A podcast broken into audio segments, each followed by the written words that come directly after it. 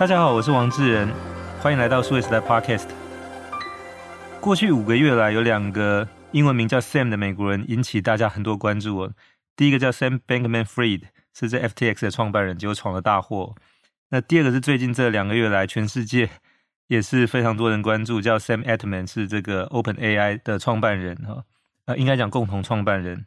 那它的这个 OpenAI 这个重点的产品叫 ChatGPT，在两个月内就有大概超过一亿人下载去使用哦。那这个不只是全民公测，应该叫全球公测哦。那引起非常大的一个反响跟冲击。那数位时代我们在三月号我们也做了封面故事，是一次弄懂 ChatGPT 跟生成式 AI。那在今天节目里面有请到就是台湾目前也是 AI 方面的专家，那同时也是我们这一次这个三月号封面故事的其中一位重要受访者。艾卡拉的共同创办人及执行长陈世佳 Sega 到我们节目来，Sega 你好，志仁哥你好，各位听众朋友大家好。对，因为 Sega 其实目前创办的这个艾卡拉这家公司，其实是用 AI 的技术去做获客跟经营客户的这样的一个工作。嗯、那其实我们在业界一般称为叫 FinTech，但是这个 FinTech 又是运用 AI 的技术，所以在台湾也是非常看好的一家新创公司哦。嗯，那特别其实因为 Sega 本身的学经历也很特别，就是在台大资管系毕业之后，嗯，又到美国取得 Stanford 大学的电脑科学硕士，是，同时进 Google 工作，而且担任的是搜寻引擎相关的工作，是。那所以今天要用 Sega 的专业来跟我们聊，就是关于 ChatGPT 的这个相关的话题哦。好的，好，那我们就先进入第一个话题，是说目前来看，就是在整个搜寻引擎的市场，嗯，Google 大概占有率是百分之九十哦，是。那第二名其实离他很远哦，在 Microsoft 大概是百分之三左右。嗯，但是我们看到说，最近其实在这个 ChatGPT 这件事情上面发力很多的，是其实 Microsoft，呃，Google 动作是比较慢，声音也比较小哦。对，你你自己怎么看？就是说，如果这个 ChatGPT 这个事情再往下发展的话，嗯，可能对搜寻引擎这个市场会带来什么样的一些改变？OK，好，谢谢智仁哥的这个问题哈。其实我们在看呃搜寻这个商业模式的时候。呃，ChatGPT 之所以会威胁到 Google 这件事情，主要是因为它尝试把搜寻的最后一里把它做掉。因为通常我们在 Google 搜寻，透过关键字产生出来的是一连串的网页内容，由使用者自己去选择内容资讯，然后再做一些会诊，然后就完成这一个搜寻的任务。但是 ChatGPT 它把这个最后一里给做上去了，也就是说。我们不只可以用关键字问他问题，而且是用自然语言问他问题。我觉得它这是一个界面式的改善。但 ChatGPT 的回应是只给你一个答案，然后是它经过网络上所有资料的汇整。这个就是它跟现在搜寻行为的本质完全不一样的地方。那也是之所以呃为什么 Google 会觉得这个是一件很严重的事情，因为它其实把搜寻再更简化了，再更简化。当然，ChatGPT 大家现在验证过后也发现。它其实错误百出，所以资讯也不能完全相信，变成说我们从 ChatGPT 问完之后，对于一些关键资讯，我们还要再回到 Google 去搜寻。那我觉得这个其实是处于一个过渡的状态啦，因为我们都知道，如果 ChatGPT 它正确性越来越高的话，然后人们就越来越相信它的话，可能就不会渐渐的验证它资讯的这个动作就会越来越少。那就在那个时候，原本的搜寻的行为就会有很大的改变。哦，这是我们观察到的第一个，因为 ChatGPT 的确就是它直接跳到搜寻的最后一里，把资讯整理这件事情也帮你做完了。哦，所以这个是我想是 Google 觉得为什么威胁到核心商业模式，因为如果跳过这些呃选择资讯或者浏览的这些步骤的话，Google 置入的广告模式也直接受到冲击，因为它就是被跳过了。哦，所以这是严重的地方，因为搜寻业务毕竟还是占 Google 八成以上的营收。哦，这个是我们看到的一个状况。那再来就是说，微软之所以会这么积极进攻，我想也是因为了解到这样子的破坏式的创新，就至少在搜寻的领域，它已经是破坏式的创新了。这个会直接冲击到 Google 的核心业务。那微软一直以来，它希望它的 Bing 还有它的浏览器绑在一起，能够挑战 Google 的搜寻引擎和 Chrome 绑在一起。哦，这个一直是微软的野心。所以，当他正确的投资了 OpenAI 这家公司，然后取得了 ChatGPT 这样的技术之后，他觉得这对他来说一定要孤注一掷，因为他就跟智仁哥讲的一样，他的市占率其实不到五 percent，只有三 percent。那就算 ChatGPT 失败了，这对他的影响其实是微乎其微。但是只要他能对 Google 造成一定的呃商业的利益的移转的话，那对他来说，他就是攻下第一个城池。所以，呃，微软之所以会这么积极采取进攻的动作，我觉得他觉得这是千载难逢的机会。那回到 Google，我们就会看到 Google 一直是处于防守的状态。我觉得这就是创新者的两难，一个很典型的一个 case。我相信这个一定以后会被写进教科书。对于 Google 来说，百分之九十的市占率，然后庞大的商业利益是放在那边自己就会产生的。所以，呃，Google 其实在很早以前就有滥打这个这个聊天机器人在内部有传开哦，那但始终没有公布这样的技术。我我相信几家 Big Tech 公司内部都有类似的技术，只是有没有释放出来而已。因为我们现在也看到 Meta 或者 Amazon 其实也开始发表自己的 AI 技术。那 Google 之所以一直防守，第一个就是因为原本的搜寻业务其实不需要再去动它。因为如果 Google 推出自己的聊天机器人，反而侵蚀了使用者对搜寻次数的减少，哦，造成对搜寻次数的减少，反而侵害了原本自己的商业利益。这等于就是左手去打右手。那站在 Google 的立场，一定是。我的核心搜寻业务不要受到威胁的前提之下，我其实没有任何推出聊天机器人的动机。这也是为什么 Google 会守得这么用力，但微软会进攻的这么用力的一个主要原因。对，因为呃，特别是你刚才提到像这个创新的两难，大概最有名的例子就是柯达哦，是因为全世界第一台数位相机是柯达在一九七八年就研发出来，是，但因为当时它主要的营收来源是这个卖所谓的胶卷啊，对啊，底片，那。就变成说，如果你要去推数位相机，你就会伤害到你的底片事业。那个时候它还是全世界最大的，嗯、第二名是富士。但是呢，这个时间拖久之后，就慢慢其他破坏性的力量形成之后，你要再翻盘是很难的哦。没错。那这个大概是我们在谈所谓创新的两难，就是通常不是说领先者没有看见，嗯，而是说那你要不要把现在呃主要的这个营收来源去相对自己破坏？但你如果自己不破坏，你后面等着人家来破坏是更被动哦。对。那这个现在其实也是 Google 面临的一个问题哦，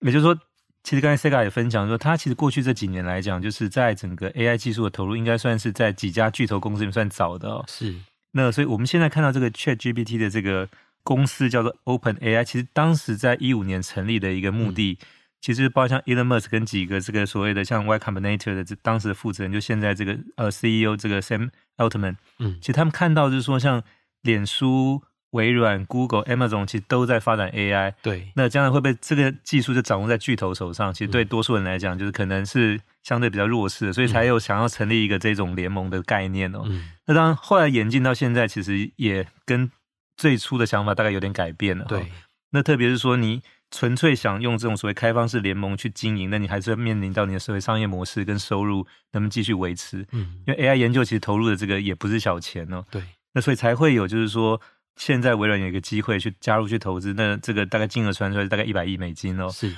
那去支持这个 Open AI，然后同时把这个 ChatGPT 技术融入到它本身。现在应该是有两块，一块是微软自己的搜索引擎，再有 Bing 对，另外一个在它云端 Azure 的服务，将来也或者讲说现在应该已经在融入了，已经在融入了。对，对那对微软来讲，这是个本小利大的，因为它本来在搜寻市场。就离第一名很远哦。对，Google 市占率大概差三十倍哦。嗯，所以如果说我透过这个东西来做一个小的尝试，万一成功，这个回报很大；万一失败，这个风险可控哦。是。那现在反而比较被动是 Google，就是说，那我要不要拿这么大东西去跟人家去赌去玩？对，没错。对，所以这也是我们看到呃 Google 面临的两难，这是第一个点。其实我们最近在观察，还有看到一个趋势，就是 OpenAI 在推出 ChatGPT 之后。大家开始关注，呃，因为使用者实在太多了，所以造成 OpenAI 或者 ChatGPT 常常宕机，常常宕机。那 OpenAI 之所以会这么快速的要持续跟微软融资，也显示出这个技术的基础设施是昂贵的。如果对 Google 来说这件事情是被证实，就是说加上 GPT 这种技术的搜寻是要十倍的成本上去的话，这个立刻就会侵蚀到它原本的利润。对，因为毕竟它的所有的利润的来源都是搜寻广告，所以那这样子的规模，如果 Google 一旦像 OpenAI 这种推出 ChatGPT 的方式，它的利润可能是马上侵蚀掉，甚至于可能到一半以上的利润被侵蚀掉。那这个对于资本市场来说，这个是非常恐怖的一件事情，表示哦，它成本激增，可是它的呃营收和利润没有跟上来，股价可能就会重摔。所以我觉得成本的考量其实是接下来无论是几个科技巨头。他们在部署 AI 的时候的一个主要考量。因为现在 ChatGPT 是靠着 OpenAI 还有呃靠着微软的资金在支撑。那我们也看到它推出订阅式的模式，它也要证明说这个技术是有价值的，否则这么大量的烧钱，这个一定到最后是无以为继。所以这几个科技巨头战争，其实在 AI 这个领域的话，他们也是在抢 AI 基础设施。因为虽然 OpenAI 成立一开始的利益良善了，就说呃 AI 技术人人可用，不要被垄断，但是它最后还是回到了规模经济。因为全世界现在没有任何公司可以像几个科技巨头有这么庞大的云端基础设施，可以去部署这些 AI 技术。顶多都是小范围的，因为对于一家企业来说，光是要买一张几十万的显示卡，那个就成本就已经非常高昂，而且只能够放小小的模型在里面。可是对于这些科技巨头来说，为什么在抢 AI 基础设施？因为他们本身已经有规模经济的机房，那再叠加上一个 AI 基础设施之后，他们就继续掌握了未来的等于是水电的基础设施。所以 AI 这一次我们看到的，其实也是一个带动效应。它其实接下来带动的反而是云端跟大数据的一个成长，所以我们在看这一波，就是说 Google 之所以会面临这个两难，一方面也是我相信他们在非常用力的优化这个成本，尽量把 GPT 的模型把它优化，然后成本降低，不然它不可能一次大规模的推出。那这个部分当然现在来看，直接受益的会是像比如像 NVIDIA 提供 GPU，因为它基本上很多这种做 AI 的运算，大概现在都是用这个 GPU 去，嗯。那所以最近看到这个 NVIDIA 大概属于可能比较快脱离这种大家先前预估这个消库存，它大概是消最快的，因为这个 ChatGPT 带来。那当然据说这一方面大概有一些单子跟这些晶圆代工厂商有直接的受益哦。是。那所以再回来看，就是说那接下来就是在搜寻的市场上，因为 ChatGPT 带来的就是 Google 跟微软重新的一个较量。那比较特别的说，刚两家公司的 CEO 都是印度人哦。嗯。像 Google 这个 Sundar Pichai 跟 Microsoft 这个 Satya Nadella，嗯，其实都是印度人。对，那当印度人过去大家认为是说他们在软体在这个整个城市开发上是比较有天分，但这两位其实经营公司也都很有天分哦。是，那特别我想对微软来讲是说，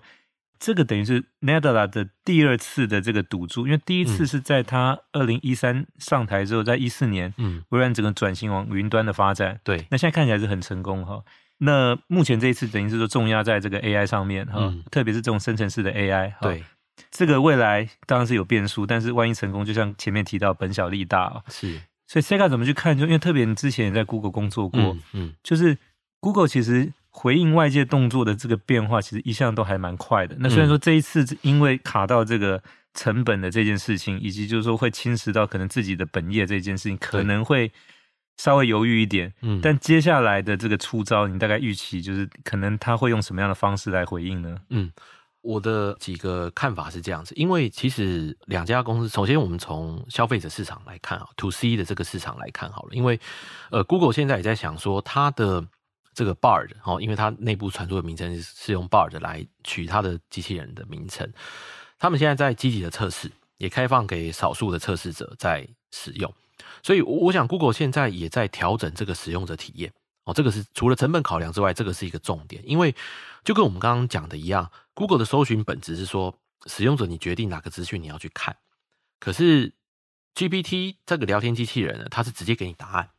所以，他们两个其实是在不同的使用情境哦。虽然可以呃互相交叠、互相使用，但是就说，诶，那这个两个到底要怎么融合？我觉得这是 Google 现在面临的一个挑战。我相信他们也在调整这个使用者体验。所以也迟迟没有推出来这样子。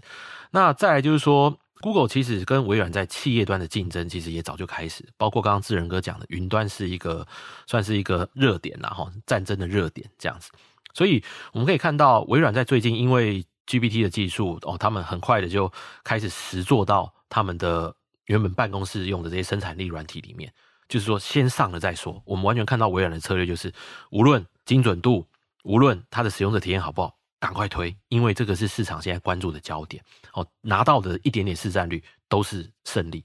但是相较之下，Google 还是一样哦，就是说，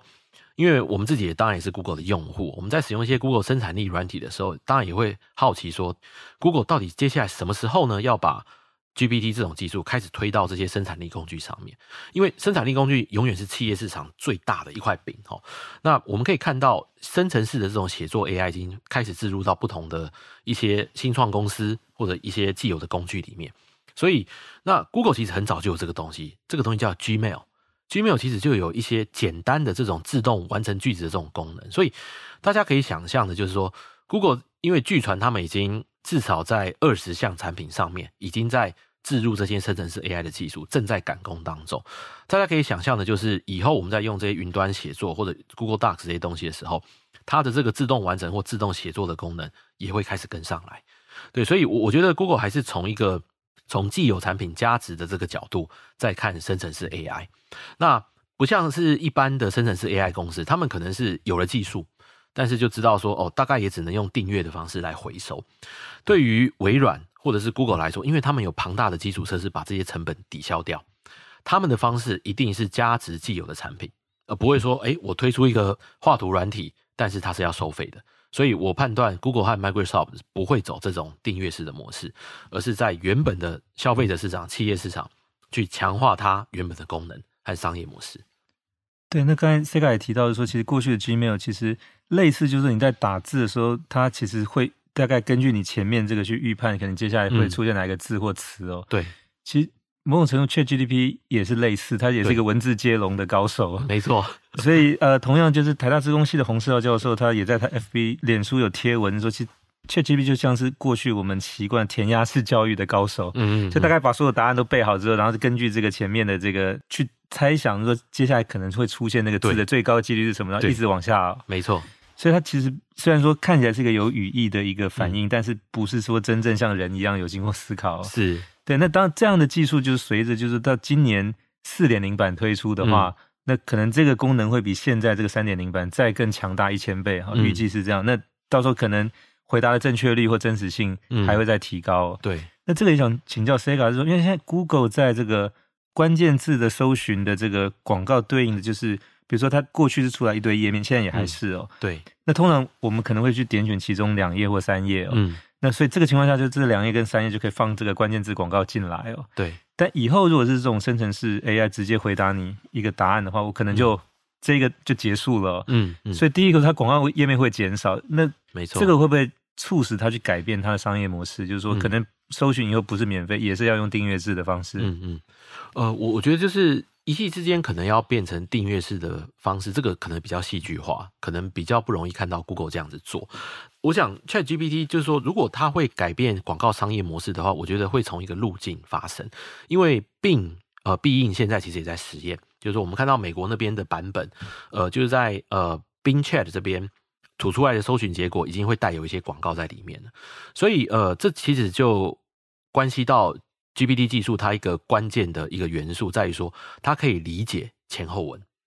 相较于以往的一些关键字的技术哦，Google 的 Google 我想就是关键字连接到广告了来做判断，但现在更深一层的其实是透过整个网页的内容或者使用者输入的内容来理解说使用者的意图是什么，因为 Google 其实一家建立在意图之上的公司，他去猜说，诶，使用者进行一个地图搜寻，表示他要去这个商家。表示他要去买商家里面的东西哦。Google 其实一直他们的核心商业模式是广告加上使用者的意图，他判断准确。现在 GPT 这种技术一上来之后，因为它具有记忆还有理解前后文的能力，所以它的广告理论上是可以做得更精准的。那 Google 会不会利用这个模式，就是说广告虽然呈现的少，但是更精准，来维持甚至提升它的利润？我觉得这个就是接下来值得关注的一个重点的发展。以往，呃，我们在 Google 做搜寻引擎的时候，在设计这整个使用者体验的时候，其实 Google 的假设是说，我要尽快让使用者到他该去的地方，透过我的关键字搜寻。所以，其实 Google 是假设说，使用者其实不会在 Google 的搜寻页面待太久。Google 的任务是尽可能尽快的把它送到目的地。但是，这跟 ChatGPT 这种使用情境其实又有一点不一样，因为现在很多人是长时间花在跟聊天机器人在互动。其实它使用时间是长的，好，所以这个情境上的差异，我想也会直接影响到说，Google 到底对于搜寻的这个核心的理念会不会有所改变？以往它目的是尽快送使用者到其他目的地去找到他要的资讯，现在会不会 Google 的想法转变成说，我要尽量让使用者留在我 Google 的花园里面，尽量逗留长的时间？这完全会影响到 Google 之后怎么设计它的搜寻体验，还有广告商业模式。我想这也是大概最近这段时间，就是 Google 的创办人像 Larry Page 是比较常出席现在公司的高层会议，因为这个已经是属于要动摇国本的事情哦。对，大概不是现有的高层或者管理团队就能做的决定，或者说可能看到的方向，是就需要这个创办人大概要重新出来去把未来的这个要走的路可能重新再理清哦。没错。好，那第二个问题要请教 Sega，就是回到工作和人才这一题哦。嗯、那当就是整个 ChatGPT 包含之前的 AI 的发展，我想都带来蛮多所谓警示或提醒或者恐吓的这种，嗯、就是说有很多工作即将消失，然后大家会可能未来，当然这些言论通常我是不太同意了。嗯嗯嗯。那特别像 Sega 提到是说。类似像这种，真的是 AI，如果将来技术再更普及，嗯嗯，其实，在今年下半年就会看到。嗯，但你的观点其实是很不一样。你觉得就是说，以后其实特别是这种所谓的文科生，嗯，可能他所要扮演的角色，或者说这种所谓的价值的提升，嗯，可能就是过去没有想象过的。能不能稍微解释一下，就是这个大概是一个什么样的一个情境呢？了解，谢谢智仁哥这个问题哦，因为我想大家最没有预料到的事情，就是没想到。ChatGPT 会先威胁到，就是人类原本认为不可能被威胁的几个领域。第一个是艺术创作，第二个就是教育。哦，这两个原本被认为是呃人类很独特，只有人类才能做的事情，但第一时间被冲击。那就回到刚智仁哥讲，就是说，好，AI 既然已经这么进步，可以写出媲美人类水准的一些作品，它对整个职场或者对个人的这些生存的意义也好，工作的意义也好，或者未来的展望到底冲击会是什么？那其实我一直都在宣扬一个观念，就是 AI 其实不是取代工作，它是取代任务哦。所以某一类的工作不会说隔夜就消失哦。人类的历史上没有这种事情，说有一类的工作就因为一个技术的问世，然后突然消失哦。那我们就举最简单的一个例子好了，就是说福特发明的汽车之后，马车并没有马上消失，那它只是转型。哦，像这些马车就变成一个观光用的一个措施，所以你说一个行业或一个业态要真正的消失，那个其实极为困难的，但是它会转型哦，随着技术来转型。AI 其实也是一样，那 AI 不会说哦，他现在很会写作了，那老板可能明天走进办公室就呃叫你来办公室说，诶，我买了一个机器人可以取代你了哦，你明天不用来了。我想这种比较。不真实、戏剧性的、戏剧性的东西，就是顶多是电影上看得到啦。对，因为 AI 其实，在机器人不要谈，就是 AI 它其实是以软体在背后作业哦，所以实际上很多时候我们看不到。所以呃，它在取代任务，其实也是一点一滴在取代哦。比如说我们以前写 email 要花很长时间，现在大家发现哦，我现在要产生一个 email 的大纲很容易了哦，但是 email 大纲产生出来，你人还是要去编修它。你不能 ChatGPT 给你一个 email 大纲就马上寄出去，因为它还是有一些个人的资讯或者对方的一些客制化的一些讯息，你要放在里面。对，它还是一个辅助的工具，它不会就突然变成一个主角这样子。对，所以如果从这个角度来看的话，我觉得重点就是先理解工作不会一夕之间突然消失，但是任务会慢慢的自动化还有智慧化。哦，那这个才是造成人们焦虑应该去担心的一个东西，因为。说穿了，其实现在斜杠经济的兴起，就是因为很多时候一个工作者他的一份工作是薪水是不够的，事情也不够多，所以他要做两到三份的工作。一方面就是填满他的时间，一方面赚取足够的收入。所以 AI 技术的兴起，自动化技术兴起，其实是斜杠经济产生的一个主要原因。哦，那不能说工作被取代的话，那要讲什么？其实是工作被解构了。工作其实被解构，那这也是为什么会直接对教育还有职场带来冲击。因为原本的写作的工作是大家每天可能在工作里面占百分之十、百分之二十，说，哎，我就是在回 email 或者 key 订单，像这样子。但是这些 AI 自动化之后，哎，百分之十到二十 percent 的左右的工作机器代劳，那你就空出了百分之十到二十的时间。哦，所以这也是为什么就是大公司在进行这种员额规划的时候，它一定是 top down 来看说，哦，我现在二十万人。但是 AI 技术改善了五 percent 的生产力，表示我可以减少五 percent 的人，然后引入自动化的技术。所以前一阵子就是这一两个月，矽谷持续的这个裁员潮，其实反映了两件事情。第一个当然是之前经济过热哈，他们一次聘雇了太多的员工。第二个是说，它其实是一个在技术进步的过程当中必然会发生的一个，就是减低员额，但是提升生产力。大家可以预料的就是说，裁掉的数量不会在之后全部补回来。裁掉一万人，他可能只补三千人，因为他有百分之二十、百分之三十的生产力，靠引进新工具，它可以替代。哦，所以其实回到 AI 技术这边，我们要关注的其实是这样，就是说哪些东西到底在我的工作中是。接下来 AI 可能会代劳的，哪些不会？而不是去担心说，我现在做一个老师，以后老师的职业会不会消失？答案是不会，就是老师这种职业永远会存在，只是有的老师会选择使用更先进的数位工具，像是 ChatGPT，有的老师不会。所以我们也看到，在教育这个场域，有的老师是完全禁止使用这样的技术，可是有一些老师他就拥抱这样的技术，改变自己的教学模式。那我们觉得后者是比较务实的，因为。技术进步几乎是人类从来没有挡下过的力量了哦，所以跟着这个趋势转型，我觉得，然后不要以工作来思考，而是以任务来思考，我觉得才是看待这个技术进步对于职场冲击带来的一个效应的一个正确的态度。对，那 Sega 其实在我们三月号的这个 ChatGPT 生成式 AI 封面故事里面受访也提到一个蛮有趣的观点，是说，其实将来有很多工作交给这个 AI 去代劳，但是我们不要把我们的脑袋。也外包给 AI，这个部分可以说明一下吗？好，因为我现在担心的就是说，哈，当这个工具哈已经具备了一般人的初阶的能力，大概九岁的这种，大概九岁的这种能力，当当然它还会继续进步了，以后可能会接近专业水准，尤其在特定的领域，比如说高度架构化或资讯化比较规范性比较高的，比如说法律或者法条这些的查找，哦，那这些它的专业能力，我想能力是可以跟一般专业工作者比较的。但是至少到现在为止，呃，人类独有的一些能力，比如说思考能力，还有批判性思考的这种能力，是机器还没有的。那批判性思考其实说的不外乎就是我们对一件事情提出不同的观点。机器在目前，当然它可以跟就跟智人跟讲的一样哦，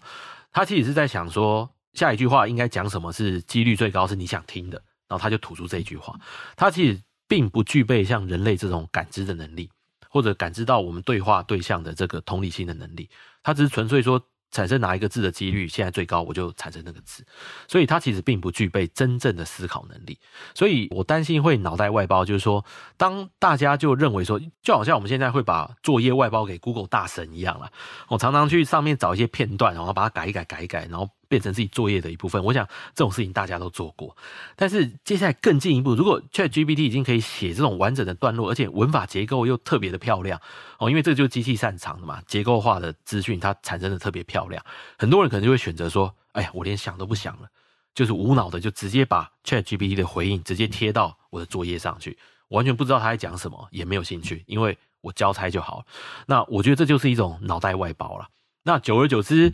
就不会思考。然后就把所有的事情就仰赖机器来帮你决定，我觉得这个是非常非常危险的，因为这不止它会容易被这些技术的误用而操弄，而是会直接造成一些社会的问题，以及就是人类整个社会的结构。哦，这个是我比较担心的。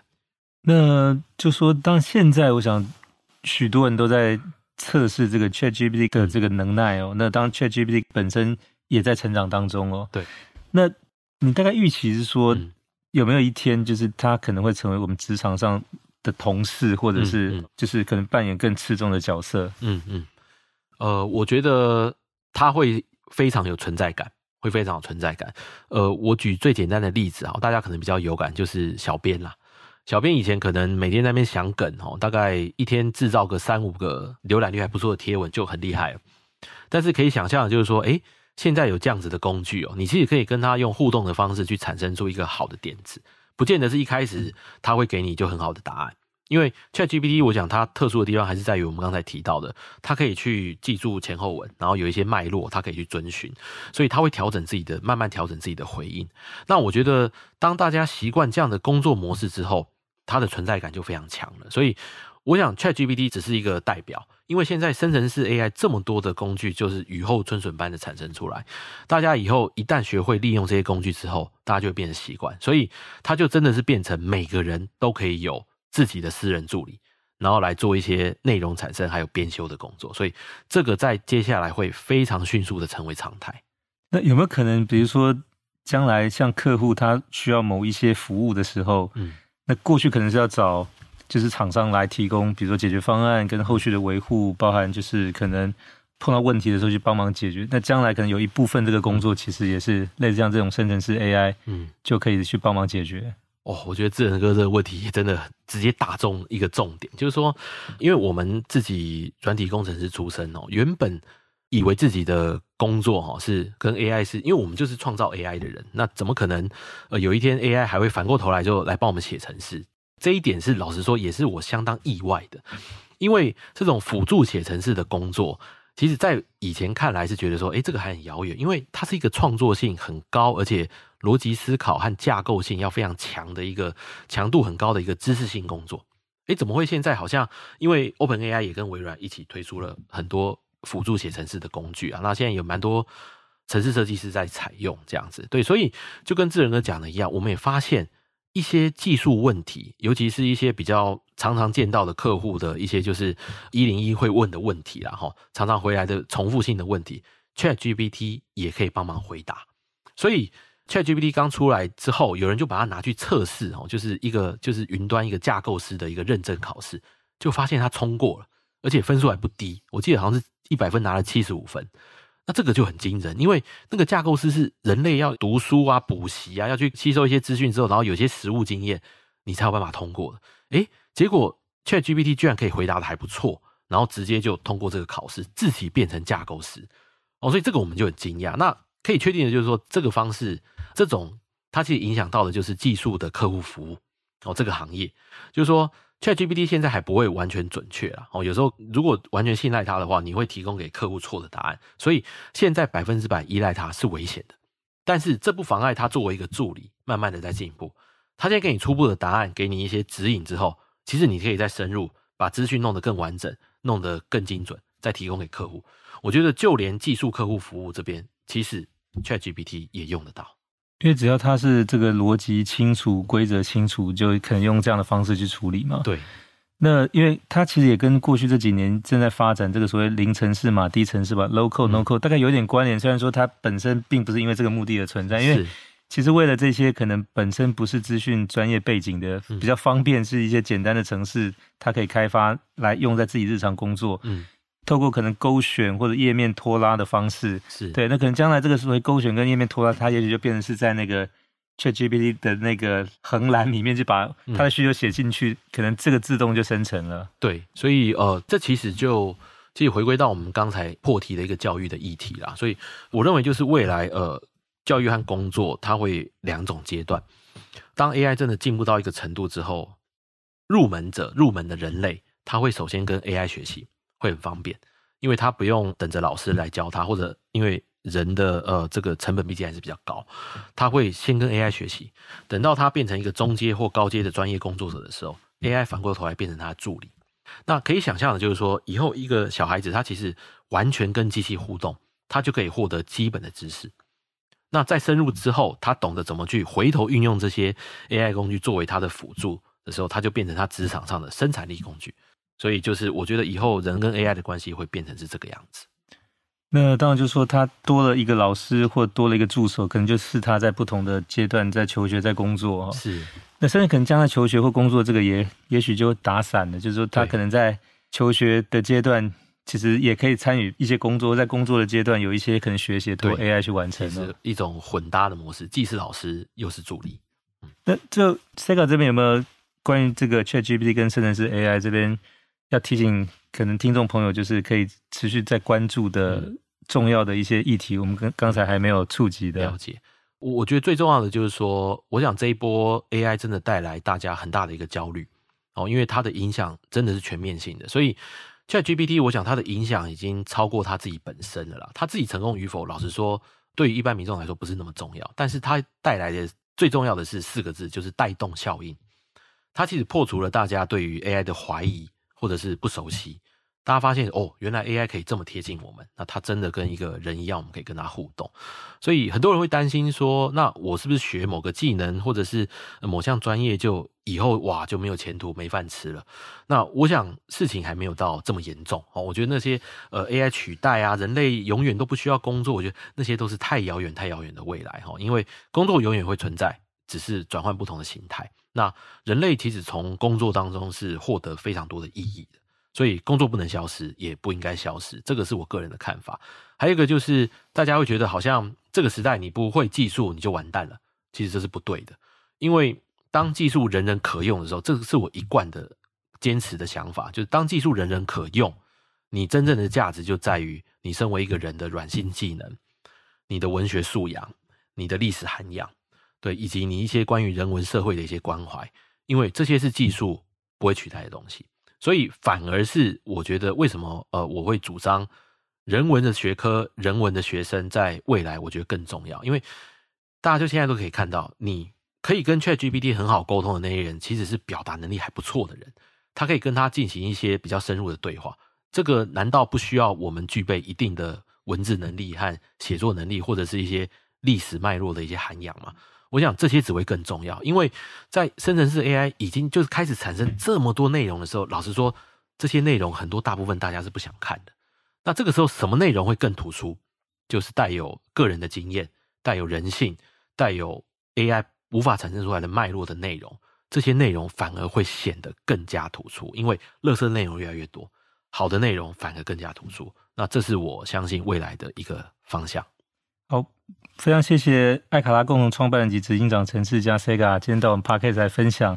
一个是关于就是目前在搜寻引擎市场，Google 跟 Microsoft 两家因为 ChatGPT 所正在引发的可能的这个新的战争，以及就是说对于工作者来讲，怎么去关注这项技术所带来在工作形态跟工作内容上可能的改变。那我的想法是比较同意 Sega，就是说因为。也在我们这个三月号的封面的设计凸显这一件事情，就是我们用了一个类似当年一九八四年苹果推出麦金塔电脑的概念哦。因为为什么选一九八四年？其实当时 Steve Jobs 想的是说，就借用 George Orwell 那一九八四的概念，因为在那个之前，电脑大部分是属于这些大公司的大主机哦。嗯，所以他把类比成就是老大哥在一九八四里面的形象。当时在那个发布会前，其实他还最后一刻还在忙着说，怎么样让这个电脑。可以出现 “hello”，然后可以讲出 “hello” 这个字，对台下的这些观众。嗯、